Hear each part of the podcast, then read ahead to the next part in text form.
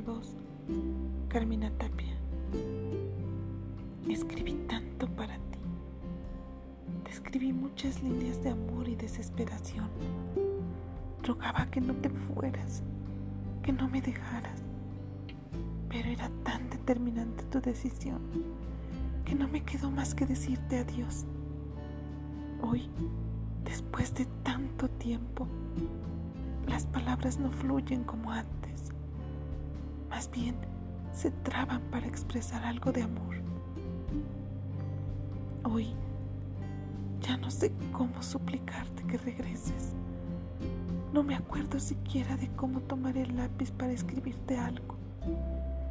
Me siento torpe al momento de sentarme y pensar en qué decirte.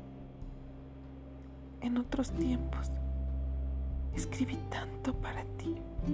Hablaba de las mañanas que amanecíamos entre besos, abrazos y caricias llenas de amor. A veces escribía de las tardes cuando esperaba tu regreso, en la plaza, en el jardín o en la casa, y de las noches alistándonos para dormir. Será, tal vez, que me he curado de ti, porque hoy ya no te escribo tanto como ayer. Hoy las palabras simplemente se han vuelto polillas del amor que sentí.